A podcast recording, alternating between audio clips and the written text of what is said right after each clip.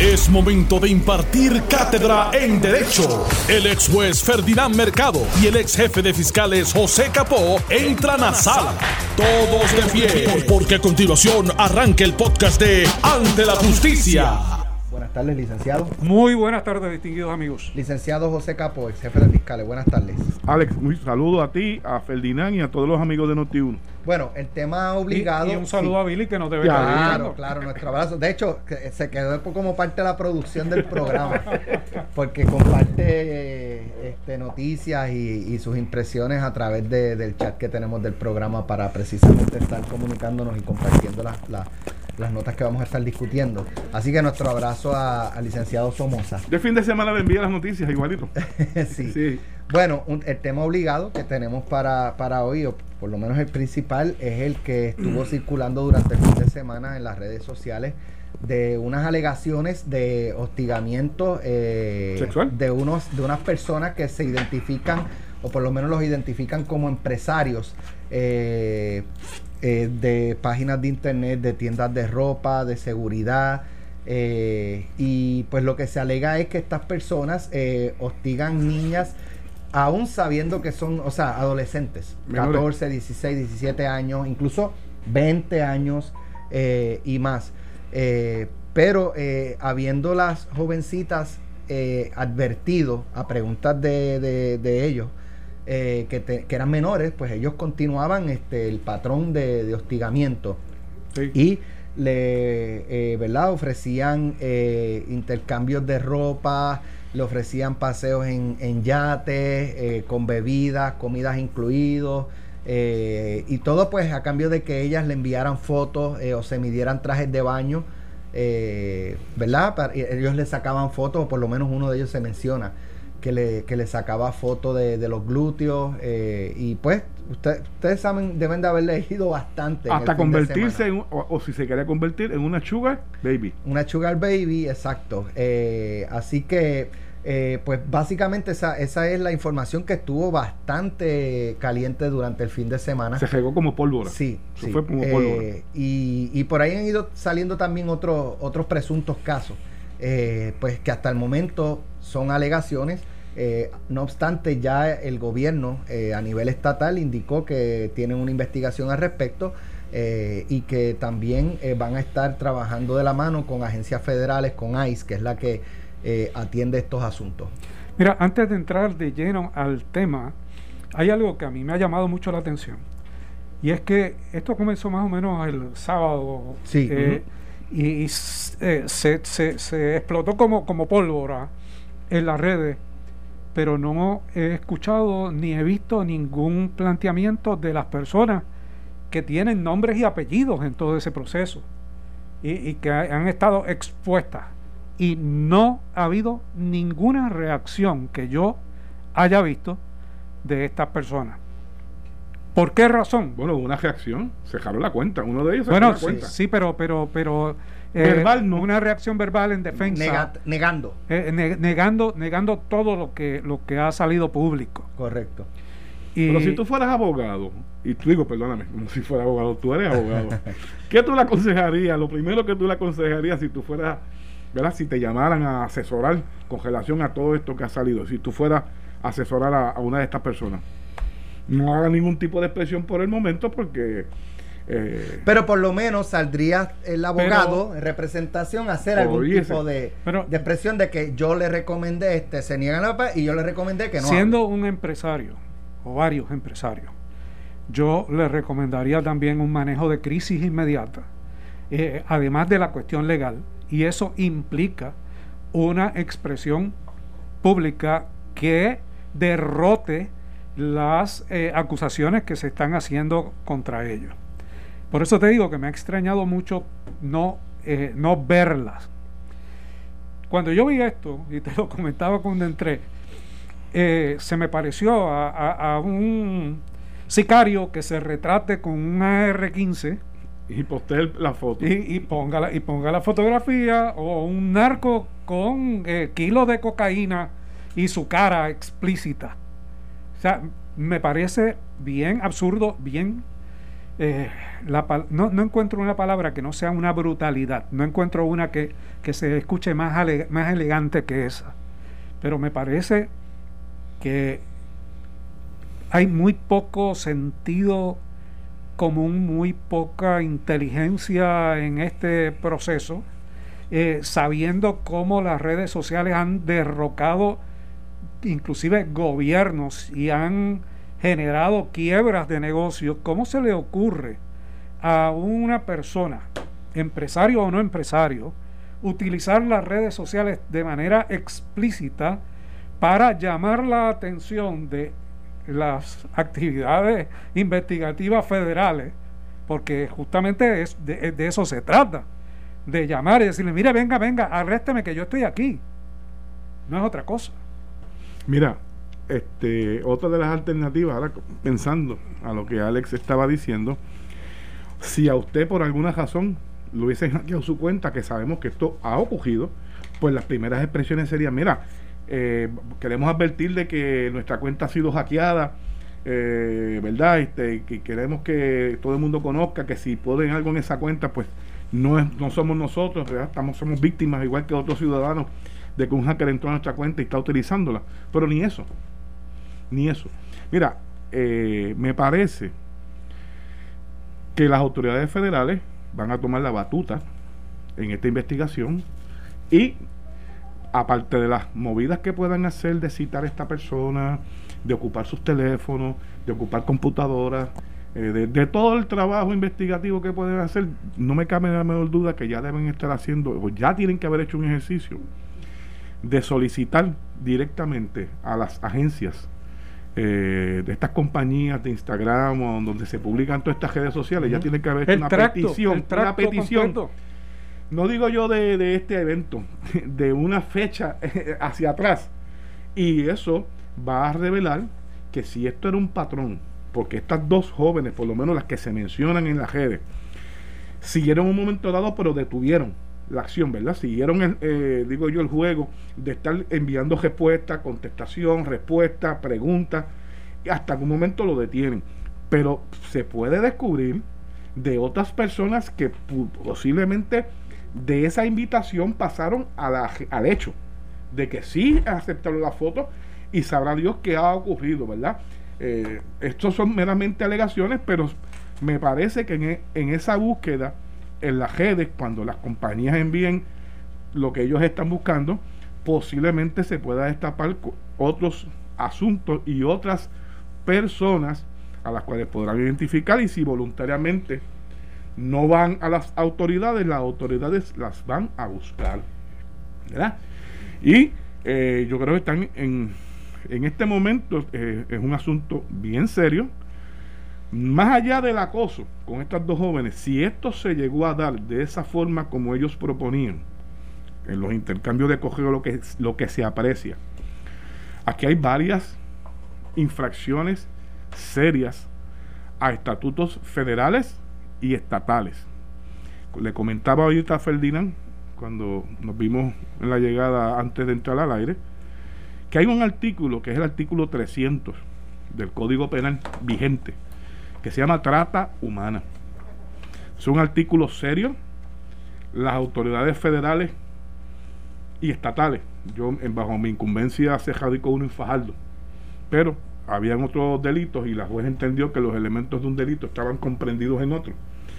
¿Recuerdan aquella dama Río Grande, Luquillo, eran que la tenía encerrada y el tipo la quemaba con una plancha? Sí, Esa era una. Ahí se radicó ese cargo. Pero hubo uno de varias niñas menores también en esa área de Luquillo. De trata humana, de trata humana que yo recuerde en, en el cuatrienio pasado se radicó ese en el área de Fajardo. Pero habían otros delitos más adicionales de índole sexual y posteriormente hemos entendido que los elementos de uno estaban confundidos en otro. Eh, eh, decisión que yo entendí que era errónea, pero no queríamos detener el proceso que se estaba llevando judicial y en un momento dado se determinó no proseguir con esta, con esta decisión. Pero hay otro delito también más fácil de aplicar, que es el artículo 124, que es seducción de menores a través de la Internet o medios electrónicos, donde toda persona que a sabiendas utilice cualquier medio de comunicación telemática, entiéndase bajo la jurisdicción de los federales, además de los estatales, para seducir o convencer a un menor para encontrarse con la persona con el propósito de incurrir en conducta sexual prohibida por el Código Penal o otras leyes penales, será sancionada con eh, pena de reclusión por un término fijo de ocho añitos. Te digo el delito, ese es uno, pero te digo el delito de trato humano porque las autoridades federales y estatales están ávidas de buscar un caso. Y mira que en las autoridades federales, en el acuerdo de entendimiento, cuando había jurisdicción tanto federal como estatal, siempre estuvieron en, detrás de la búsqueda de ese tipo de delito porque es un delito que ocurre, pero está disfrazado, ¿verdad? Está eh, escondido eh, y a llegar, probar todos los elementos que tiene no es tarea fácil.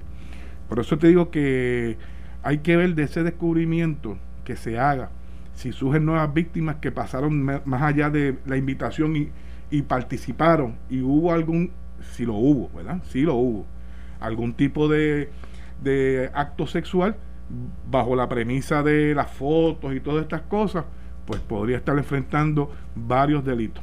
Y yo creo que están las dos esferas, estatal y federal, muy pendientes y ávidos de estar investigando esto hasta sus últimas consecuencias.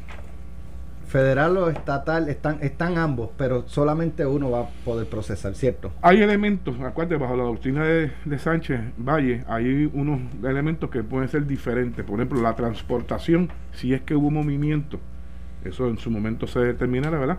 Pudiese ser un delito separado a los estatales. Hay algunos, algunos que pueden ser diferentes. No se pueden duplicar, pero sí se pueden distinguir. Sea, en caso de que haya uno. Sánchez lo que dice es que los elementos no sean iguales o similares, similares, ¿verdad? Eh, el, tanto en la esfera estatal como en la federal, sus elementos. Pero como quiera, la acción que eh, aparece descrita en las redes es reprochable totalmente. Es, es, algo inusitado, abominable. Y habiéndole dicho abominable y que debe alertar a todo padre correcto. de eh, que, tiene sobre todo hijas eh, en esos procesos de adolescencia. hasta los 21 años porque hay depredadores sexuales a un nivel que uno ni se imagina que existen y no porque sean económicamente exitosas las personas ni que tengan empresas o corporaciones. Mire eh, Weinstein o Einstein el el productor de, los Estados Unidos de cine, eh, eh, significa que son personas honorables. Eh, aquí hay que tener mucho, mucho cuidado y sobre todo con, con, los menores porque son un atractivo para ese tipo de personas que no tienen escrúpulos en lograr sus objetivos. Bueno, tenemos que ir a la pausa, pero antes, atención, es momento de apoyar a nuestros comerciantes. Aquí uno de los que ha respondido al radio Impulso Panaderías Mallorca anuncia que sus cinco localidades están abiertas y con todos sus productos disponibles. Horario especial de 5 de la mañana a 7 de la noche. Haga su orden para llevar y recójala en la Panadería Mallorca en reparto metropolitano o en la Nueva Mallorca en la Avenida San Patricio, la otra Mallorca en Fairview, Mallorca en Barrio Guaraguao, abajo en Bayamón y en Los Robles Shopping Center en Panaderías Mallorca. Su dueño Juan y todos sus empleados están para servirles. Pueden llamar ahora al 754-7218. 787-754-7218 Panaderías Mallorca. Así que vamos a hacer la pausa y regresamos en breve con otros temas. Estás escuchando el podcast de Ante la Justicia de Noti1630. Ya estamos de regreso en Ante la Justicia. El senador Juan Dalmau y el representante Denis Márquez sometieron un recurso de interdicto preliminar y permanente ante el Tribunal de Primera Instancia de San Juan en contra de la gobernadora Wanda Vázquez en busca de que la Corte decrete como inconstitucional la orden ejecutiva 2020 raya 036. Esta orden firmada por la gobernadora el pasado miércoles otorgó inmunidad a los hospitales privados y a las facilidades médicas y el personal clínico que esté atendiendo pacientes sospechosos de ser positivos a la enfermedad COVID-19 u otras condiciones de salud durante el estado de emergencia por la epidemia en la isla. La orden otorga inmunidad civil contra las reclamaciones por daños y prejuicios eh, por alegada impericia médica y negligencia a toda facilidad médica o profesional de la salud que forme parte de la primera respuesta a la emergencia, ya sea porque han atendido pacientes positivos de COVID-19 o pacientes con otras condiciones. Esto requiere decir que la ciudadanía no puede presentar demandas por daños o muerte a consecuencia de los alegados actos u omisiones. La demanda de la cual el nuevo día tuvo copia solicita a la Corte que decrete afirmativamente que la adopción de la orden ejecutiva firmada por la gobernadora configuró una actuación ejecutiva que excede los poderes constitucionalmente delegados a la rama ejecutiva. Ferdi. Pues mira, eh, yo creo que el Partido Independentista estaba esperando un acontecimiento propicio para ganar y lo encontró. En este caso, nosotros habíamos hecho una evaluación de la orden ejecutiva, habíamos dicho que excedía las facultades de la gobernadora y que eso le correspondía, le correspondía a la legislatura, a la asamblea legislativa. Y justamente eso es lo que están planteando, eh, que la orden es una enmienda al ordenamiento vigente sobre las reclamaciones de impericia y que se apropió del Poder Ejecutivo, el Poder Ejecutivo de atribuciones que competen de forma exclusiva al Poder Legislativo, por lo que menoscaba las facultades de los legisladores eh, demandados. Esto lo había adelantado eh, Tomás Rivera Chats en una comunicación a través de las redes, donde había dicho, excelente, eh, nos, nos solidarizamos con el planteamiento de la protección a la clase médica, sobre todo en momentos del COVID, pero eso le corresponde a la legislatura.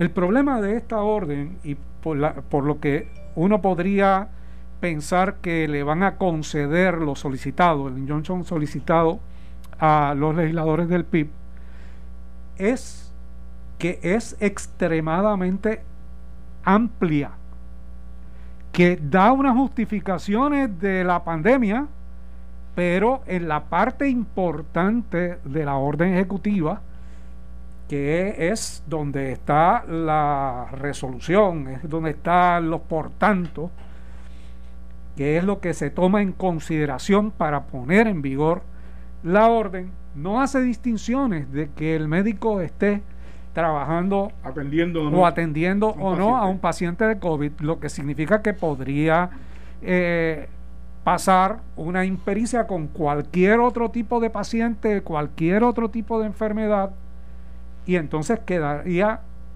protegido bajo el concepto de la orden, porque como yo les indicaba, eh, cuando esto se lleve ante la consideración del tribunal y se eh, pida una inconstitucionalidad de la orden, esos médicos van a quedar desprotegidos porque eh, no vislumbro bajo ninguna consideración que el tribunal considere que esta orden los va a cubrir, sobre todo cuando tenemos en consideración los defectos de la misma, los excesos en cuanto a la misma, la enmienda a la ley específica que hace, que habíamos indicado, mire, las leyes se enmiendan por otras leyes.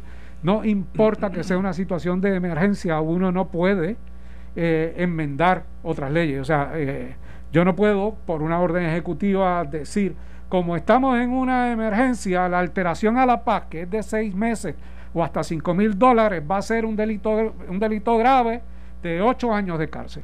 yo no puedo decir eso, eso lo tiene que decir quién, la Asamblea Legislativa. Te pregunto, Ferdinand, eh, ¿tiene legitimación activa el Partido Independentista como tal para el reclamo o, el senador Juan Dalmao como senador, como legislador, el hecho de que eh, son atribuciones que si uno busca la sección 4, artículo 4, sección 4 de la Constitución, que es donde emana básicamente los poderes que puede tener el gobernante, incluyendo en lo que ellos, en lo que la Constitución dice en aquellos casos que lo que menciona es eh, la situación militar, ¿verdad? No, no, habla de esto en particular de, emergencia. Pues mira, ¿tendría legitimación ellos como partido o como legislador? No, lo tendrían como legislador, pero obviamente legislador que representa un partido político.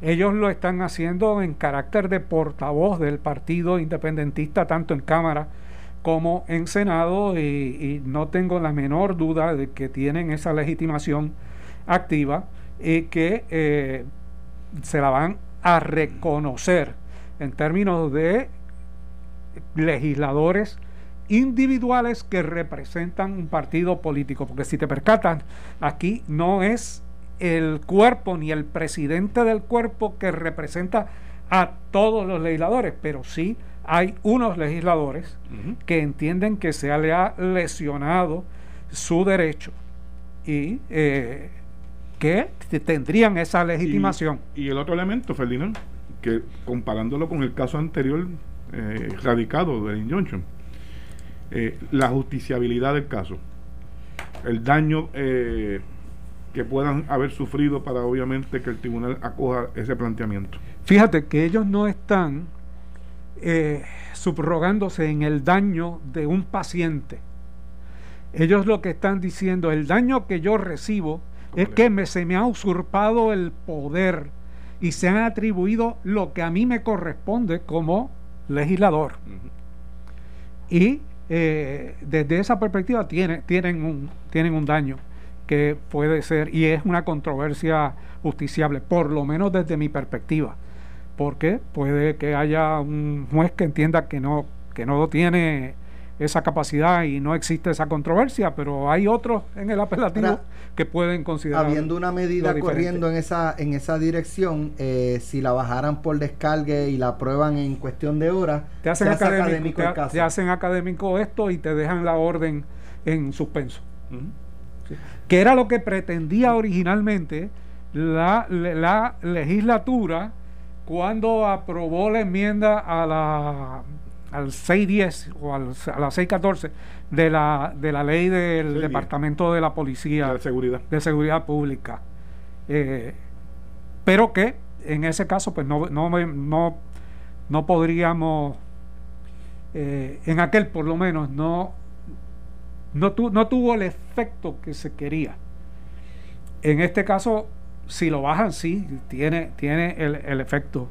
Eh, porque aquí se está usurpando un poder legislativo. De hecho, para me parece que fue para la gobernación de Aníbal Acedo Vilá este, que se cuestionaba la cantidad de, órdenes ejecutivas. Eh, como él no tenía el, Senado. Que decían que estaba gobernando mediante decreto. Correcto, la frase que se utilizaba. Gobernando mediante decretos. Y trató de gobernar mediante decreto, eh, circunvalando que no tenía una asamblea legislativa a su favor y caminó bien finito por la cuerda floja en varias de las instancias, muchas de ellas no se cuestionaron. Pero sí, efectivamente. Yo creo que aquí hay que hacer un, estudio, una evaluación completa, que, dije que, que, debía ser parte de un curso o un seminario universitario de la Escuela de Derecho sobre las órdenes ejecutivas partiendo desde las órdenes ejecutivas de, de, Acevedo Vilá, que, que, escribió un libro sobre la separación de poderes, pero eh, eh, en este caso estamos con las órdenes ejecutivas, cuál es el atributo de cada uno de esos, de esos poderes, hasta dónde. realmente puede llegar. Y si, si por orden ejecutiva te pueden dar eh, instrucciones a ti como ciudadano o no, cosa que yo sostengo de su que no aplica. Pero nos están dando instrucciones a través de órdenes ejecutivas. A menos que sea de, ley, marcial. De, comportamiento, a menos que sea una ley, marcial. Pero no hay, se supone que no haya un intermedio entre la ley civil y la marcial. Y aquí, mediante orden ejecutiva, se ha creado ese, ese intermedio, esa sombra extraña. Y la constitución establece, aún la ley marcial tiene que consultar a la legislatura. no, no, definitivamente, definitivamente. Y se da por una circunstancia específica, no, no por, no por emergencia. de esta constitución quisieron que no se centrara el poder de una sola persona, en este caso el gobernante, en poder tomar determinaciones sobre otra, en el balance de poderes este, que hay en Puerto Rico, ¿verdad? Y ese es, eh, ese es el fundamento por lo cual se requiere también el consentimiento de la legislatura, para que no sea una sola persona quien esté tomando las decisiones, aunque sea en un caso de emergencia. Bueno, en otros temas, los investigadores de la División de Homicidios del 6C, en, eh, del 6 examinarían hoy las grabaciones de las cámaras de seguridad de distintos establecimientos e instituciones en la ruta de las Piedras a Humacao, por la que pasaron las jóvenes transgénero Serena Angelique Velázquez y Laila Peláez Sánchez, cuyos cadáveres calcinados fueron hallados en la madrugada del pasado miércoles en un auto en llamas. Los, los cadáveres quedaron irreconocibles y todavía en la mañana de hoy no habían sido identificados oficialmente. Los investigadores esperan obtener prontamente los resultados de unas piezas de evidencias ocupadas en la escena en una casa de las piedras y unas huellas dactilares que fueron enviadas al negociado de ciencias forenses en Río Piedra. Eh, con la colaboración del negociado federal de investigaciones, el FBI se examinará el tracto de las llamadas realizadas por las jóvenes cuyas cuentas de teléfono celular son de compañías que operan en Estados Unidos. Los presuntos autores no han sido detenidos, pero la pesquisa apunta a unos individuos vecinos de las piedras con los que Serena Angelique y Laila habían compartido entre la noche del martes y la madrugada del miércoles de la semana pasada. Los sospechosos aparentemente fueron grabados por las víctimas cuando ajenas al trágico final compartían alegremente con sus amigos. En lo transcurrido de año, cuatro mujeres trans han sido asesinadas y en ninguno de los casos se ha informado de arrestos. Mira, eh, ese fue uno entre tanto de asesinatos ocurridos durante eh, este fin de semana. Y eso me trae a un artículo que hoy publica Miguel Rivera Puig en el vocero. Donde dice, suman 45 las muertes violentas en la cuarentena. O sea que desde el 15 de marzo al día de hoy hay 45 asesin vueltas violentas, asesinatos, que para ese periodo de prueba, si lo comparas por ejemplo, eh, con el condado de Dale, con población bastante similar a Puerto Rico, son demasiadas las muertes, aún en periodo de, toque de queda, restricción y todo, ¿verdad? Y entre ellas, pues suma, como tú bien señalas, Alex, esta muerte de, de, esta, de estas dos parejas de transgénero. Que, que, eh, todo tipo de muerte de esa naturaleza tiene que tener una investigación un poco distintas a las otras normales donde no hay transgéneros envueltos, involucrados, que obviamente la, el, agravante del crimen de, odio, está presente. Eh, y eso lleva a que la policía tenga que hacer unas gestiones adicionales para verificar si fue por su condición o preferencia sexual o fue por que estaban en otras en otras actividades otras víctimas normales del, de, víctimas normales. de la violencia en este país, ¿verdad? Eso está, pues, que toda investigación va a requerir el tiempo, van a requerir los mecanismos de investigación, como en este caso observar eh, que se ha convertido ya este, esto, este elemento de observar cámaras de seguridad, porque si tú me preguntas hace 20 años, no era uno de los elementos a considerarse en una investigación, porque no eran pocos, sino ninguno. Eh, los lugares que utilizaban el sistema de cámaras para dar vigilancia, ¿verdad? Hoy en día esto se ha propagado y es una herramienta efectiva en la investigación criminal. Normalmente carreteras, residencias, establecimientos poseen cámaras de seguridad que han ayudado enormemente en la tarea de, la investigación criminal.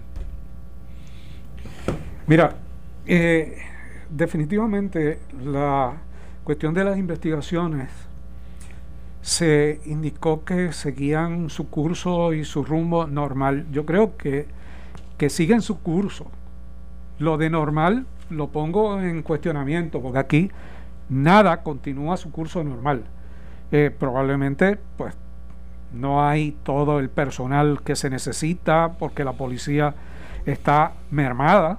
Eh, ciencia forense debe estar también en la misma, en la misma situación eh, pero en algún momento, cuando lleguemos a una, a una situación un poco más rutinaria, rutinaria no va a ser. Pues, más, rutinaria, pues, pues vamos a ver cómo estas investigaciones se van a ir eh, aclarando unas más temprano que otras.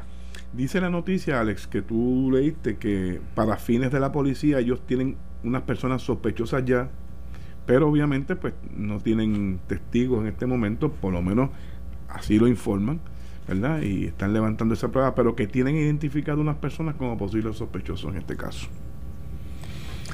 Mira, hay otra información eh, y es que están a ciegas por no tener información alguna de manifestaciones que puedan ocurrir el próximo viernes 1 de mayo cuando se celebra el Día Internacional de los Trabajadores y anticipando posibles escenarios de caos como los que se han producido en los últimos años. El negociado de la policía lleva más de dos semanas discutiendo los planes. Estos van dirigidos a evitar o suprimir protestas al amparo de la orden ejecutiva en vigor desde el 15 de marzo cuando se decretó la cuarentena por el COVID-19. Agentes de todo el país estarán asignados a los tradicionales lugares de protestas como la Milla de Oro, el Aeropuerto Internacional Luis Muñoz Marín, los alrededores del recinto de Río Piedras de la Universidad de Puerto Rico, el Capitolio y la Fortaleza. En estos dos últimos no se han eh, descartado el cerrar los accesos viales a la isleta de San Juan, como ocurrió parcialmente hace unos días eh, ante unas manifestaciones de ciudadanos en automóviles. Se contempla utilizar grúas para remover los vehículos de los manifestantes y denuncias por violar la orden ejecutiva. Uno de los mayores problemas discutidos en las eh, secretas reuniones en el cuartel general es por la falta de agentes que no se descarta que para el próximo viernes ronde en más de mil, lo que sería eh, poco más de 10%, de, 10 de la fuerza que no está destacada a otros servicios como las escoltas. Eh, así que eh, esa es la, pues información. Este viernes, el, Día Internacional, se ha hablado de manifestaciones por las redes sociales. Eh, sin embargo, que es legítimo, por las redes sociales es legítimo. Pero hay grupos que no han descartado lanzarse a la calle a protestar. Sería un acto sumamente irresponsable de quien lo haga que va a llevar el repudio de todo el país. No es el momento para ese tipo de actividad por lo menos física. Y el física, por eso, por eso que a través de las redes fenómenos eh, lo pueden hacer, pero yo creo que el país no aguanta y no toleraría un tipo de actividad de protesta violenta en un momento donde todo el mundo tiene su mente en otra cosa, que es la preservación de la salud y de la vida. Y tendríamos cualquier justificación para que el gobierno utilizara cualquier tipo de fuerza represiva, entiéndase que pueda inclusive hasta movilizar la Guardia Nacional para eh, darle eh, backup a la policía de Puerto Rico que, como se ha dicho, está bastante diezmada eh, por toda la situación del COVID y otras situaciones internas de la policía de Puerto Rico. No es momento tampoco para cantidad de personas que se tiren de manera masiva a las calles del país. Esa, esa preocupación del primero de mayo se une a otra que yo les traía a ustedes eh, al comenzar el programa. Aquí se había hablado originalmente que la fecha, que, que, que la fecha donde iba a estar el pico más alto de los contagios era el 8 de mayo y de momento se abandonó esa fecha, se fue, desapareció, porque yo creo que eso, ese pico va a estar mucho más tarde. Y me preocupa seriamente, y lo, lo he comentado con mi esposa en varias ocasiones, que se habla de la flexibilización y la apertura de la economía. Y todo esto se está hablando antes del 10 de mayo. ¿Y qué ocurre el 10 de mayo? ¿Qué ocurre primero? El primero de mayo, el Día Internacional de los Trabajadores. ¿Y el 10 de mayo? El Día de las Madres. El Día de las Madres. Hemos pasado 43 días protegiendo a nuestros viejos. 43 días donde no ha habido contacto con las personas de mayor edad.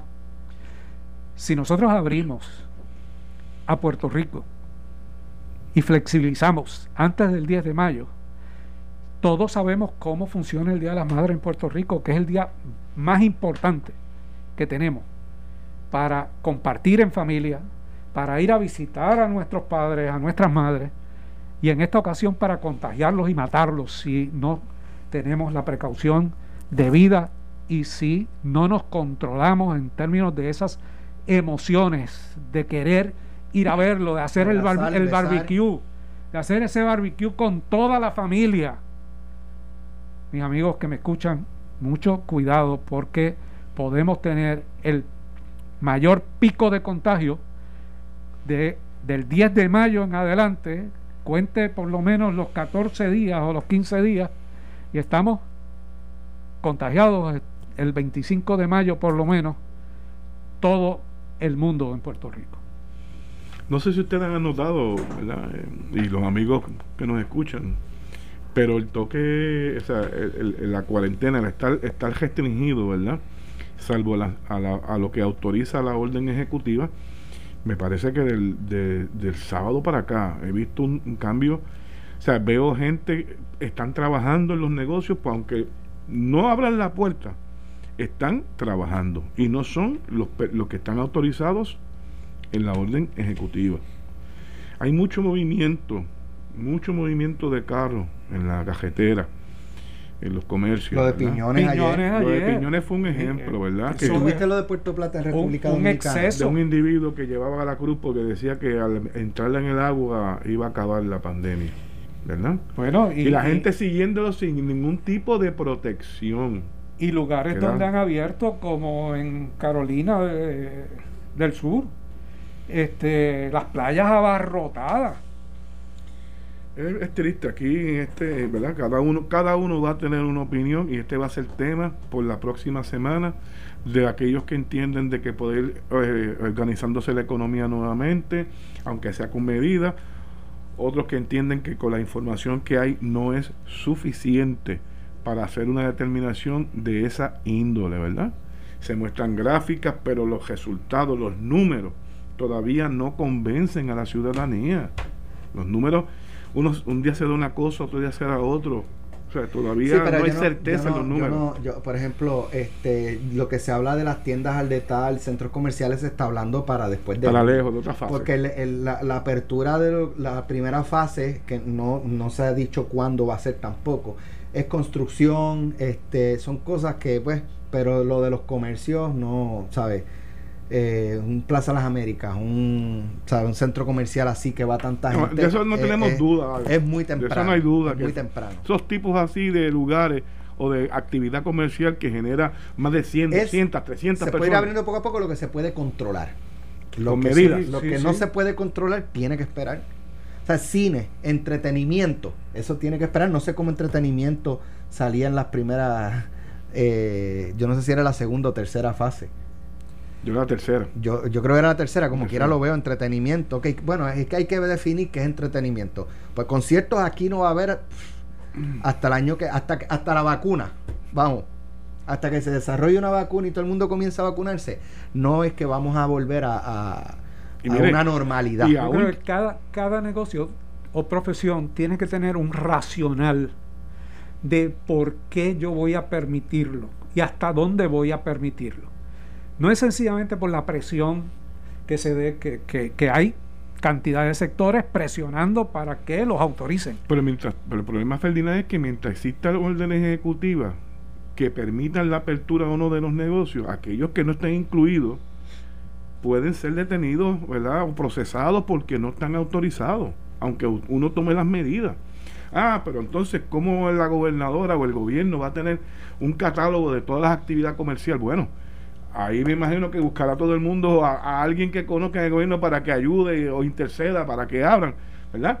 Pero ciertamente si va a ser regularse mediante ¿verdad? la fórmula, porque puede ser toda aquella empresa que tenga que 5 o 10 trabajadores, ¿verdad? No más de eso. ¿Y qué tipo de actividad? Porque obviamente los restaurantes, yo no sé en qué fase van a abrir, pero se habla ya de unas medidas de cuántas personas pueden estar dentro, a qué distancia pueden estar, cómo tienen que estar cubiertos, y todo el proceso y los empleados. No sé si vieron hoy un reportaje en la mañana que me llamó la atención de una tienda esta de, de, hacerse socio. Estaban las, todos vi a todos los ciudadanos en su distancia dentro del, eh, antes de llegar a la caja. Sin embargo, el, el, el funcionario de la tienda con su chaleco, ¿verdad? Estaba sin ningún tipo tenía de la protección. ninguna, ni guantes ni máscara. No, ese es un problema, es un problema que se ve a menudo, que, que los patronos no están eh, proporcionando los mecanismos de protección. Los clientes están llegando con protección, inclusive se los están exigiendo, cumpliendo con la orden, pero internamente no están cumpliendo con la orden algunos. Por ejemplo, mira, tú podrías decir, hay una empresa de, contadores, de 20 contadores, y hay una oficina con un solo contable. ¿A cuál tú le darías preferencia en términos?